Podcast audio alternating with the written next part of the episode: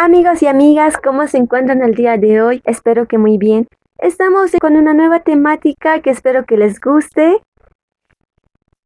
Así es, estaremos hablando hoy sobre la comunicación familiar. Tal vez un tema que en este tiempo se ha perdido, un tema de comunicarnos, algo que en la familia no debería de faltar. Para empezar, diremos si es buena la comunicación familiar. Pues los estudios reconocen que una buena comunicación familiar es fundamental para que se mantenga una disciplina adecuada y estable. Se considera y es necesario tener abiertos los canales de comunicación, pero sabemos muy bien que esto sobre la comunicación en este tiempo de las nuevas tecnologías tal vez un poco se ha perdido. La importancia de una buena comunicación en la vida familiar provoca beneficios que logran una buena estabilidad en el desarrollo de las relaciones de sus integrantes. En los niños, jóvenes, su enseñanza en la escuela tiene un mejor promedio y resultado en sus notas y menos problemas de conducta. Los padres que provocan más diálogo en conocer a sus hijos. En este marco se sabe que los intereses que tienen como aquellas en las que tienen problemas y en la falta de interés. Una buena comunicación les permite pasar más tiempo con sus hijos y lograr un buen desarrollo en las actividades de convivencia diaria. Por ejemplo, se puede lograr una mejor cena con la familia al lograr un mejor diálogo. También se tiene menores chances de caer en conductas más inapropiadas como fumar, beber o tener alguna adicción. En este sentido, pueden lograr cumplir sus tareas de forma adecuada y puedan hacer que la escuela sea algo más ligero, que en el trabajo sea algo más tranquilo. Se puede decir que la comunicación en la familia hace que sean más responsables que en una forma afectiva, ya que tienen una probabilidad de ofrecer un hogar seguro, donde puede haber un buen ambiente doméstico y bienestar psicológico. Todos estos aspectos son beneficiosos y muy importantes para una familia, ya que de esta manera se puede brindar estabilidad para todos los miembros que la componen. Por el contrario, aquellas familias que tienen una comunicación desequilibrada y vulnerable provocan en sus integrantes más conflictos y perjuicios. Sus integrantes van a tener problemas en cuanto al desarrollo emocional como al físico. A la vez existen sectores desde los cuales se contribuye o perjudica el buen desarrollo de la comunicación en la familia.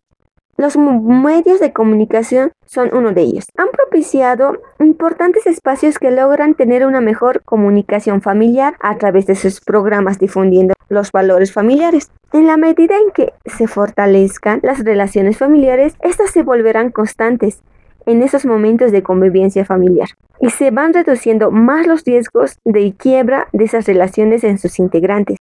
En este sentido, se puede establecer que los beneficios de la comunicación en la familia logran una importante respuesta en los integrantes en todas sus actividades y relaciones. Para los especialistas, esto tiene una mayor estabilidad emocional y pueden pasar por un buen ambiente familiar que les permite lograr decisiones para el desarrollo de sus situaciones ya sean beneficiosas y que no arriesguen su convivencia familiar. La familia es un ambiente importante para el desarrollo de la sociedad y de ahí la importancia de que tengan un buen beneficio a través de una buena comunicación. En este sentido, se pueden evitar problemas en muchas cuestiones relacionadas con sus miembros.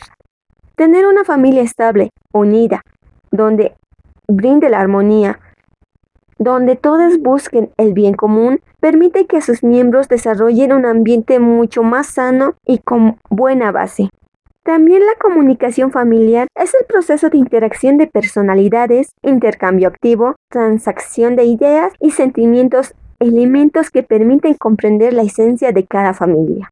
Una comunicación familiar tiene una estructura compleja en donde figuran en todo momento no solo mensajes interpersonales directos, sino que forman un sistema de señales muy valiosos para que la persona que reciba el mensaje se percate de la categoría correcta a la que debe encuadrarse la secuencia de los mensajes transmitidos.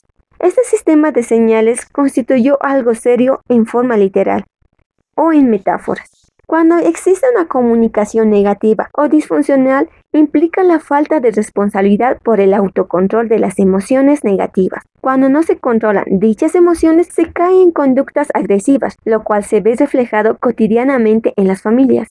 Por ejemplo, cuando un niño comete algún error, los padres lo castigan de forma impulsiva, sin saber escucharlo. Para que una comunicación sea funcional, debe ser clara, directa, congruente, conformada y retroalimentada. Es decir, no debemos actuar con nuestros impulsos, como lo en el ejemplo.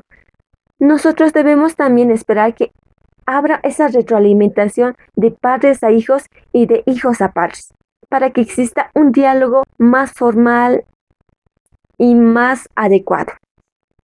En las familias existen cadenas de interacción que se repiten, siendo esto un reflejo de su organización. Muchas veces las dificultades comunicacionales tienen como causa relaciones conyugales distorsionadas y que puede ocurrir, por ejemplo, que los padres abdiquen de sus funciones, actúen como hermanos de sus hijos para así obtener atención del otro cónyuge. Debemos crear una comunicación en donde tengan un ambiente tranquilo, donde puedan hablar sin miedo a nada. Las personas comunican mensajes verbales y no verbales. En un mensaje existe quien emite el mensaje y el otro quien lo recibe, llamado también como el emisor y el receptor. Se llama como una comunicación directa cuando ocurre de un sujeto a otro, sin utilizar un intermediario.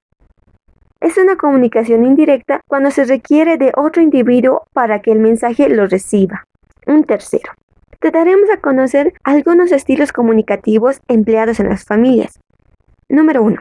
Estilo inculpador o agresivo. Estos son los que tienden a actuar de manera exigente con los demás, actúan con aire de superioridad y se les describe como autoritarios, en donde solo buscan ganar, dominar, forzando a la otra persona a perder. Número 2. Estilo aplacador o no asertivo. Esto es donde tratan siempre de complacer, a costa de sus propios derechos, necesidades y sentimientos, por lo que ni ellos mismos ni los otros los respetan. Número 3. Estilo calculador o intelectual. Las relaciones interpersonales las manejan con intelectualizaciones, ocultan las emociones y son muy desconfiados. Número 4. Estilo distractivo o manipulador. Las situaciones no son tratadas directamente y se despliegan numerosas estrategias para salir de situaciones desagradables. Y la última, estilo nivelador o no asertivo. Defienden sus derechos respetando los ajenos y expresan sus sentimientos, pensamientos o necesidades de forma directa y honesta. La comunicación familiar adquiere tonos peculiares con hijos adolescentes, pues de una relación protectora al niño dependiente, un día sin saber cómo la familia se enfrentará a un niño grande que pide su libertad y a padres que generalmente no están preparados a entregársela. En sí te estamos haciendo conocer sobre una buena comunicación ya sea tanto para niños, adolescentes, ya que hemos visto que cada uno de ellos tiene una diferente forma de comunicarse en su ambiente y que debemos saber cómo manejar o buscar alternativas de buscar una buena comunicación hacia ella. Existen unos elementos para tener una, comunicación adecuada en la familia. Número uno, el respeto hacia todos los integrantes de la familia. Tomar en cuenta lo que se dice y se escucha, considerando el momento en que se da la comunicación.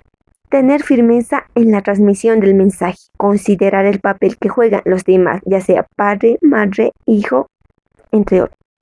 No repetir mensajes insistentemente.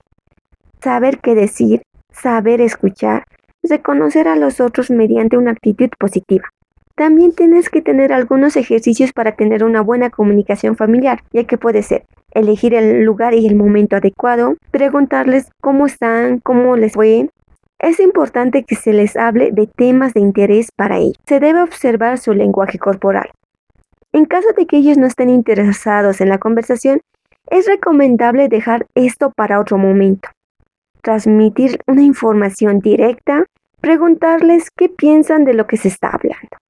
y concluir la conversación con términos adecuados. Para finalizar, cuando existe una comunicación en una familia buena, se debe tener ese compañerismo, una complicidad con la otra persona, un ambiente de unión y afecto en el hogar. Espero que te haya gustado este pequeño podcast donde abarcamos una temática muy interesante. Nos vemos a la siguiente con nuevas temáticas que estoy segura que te gustará. Hasta luego.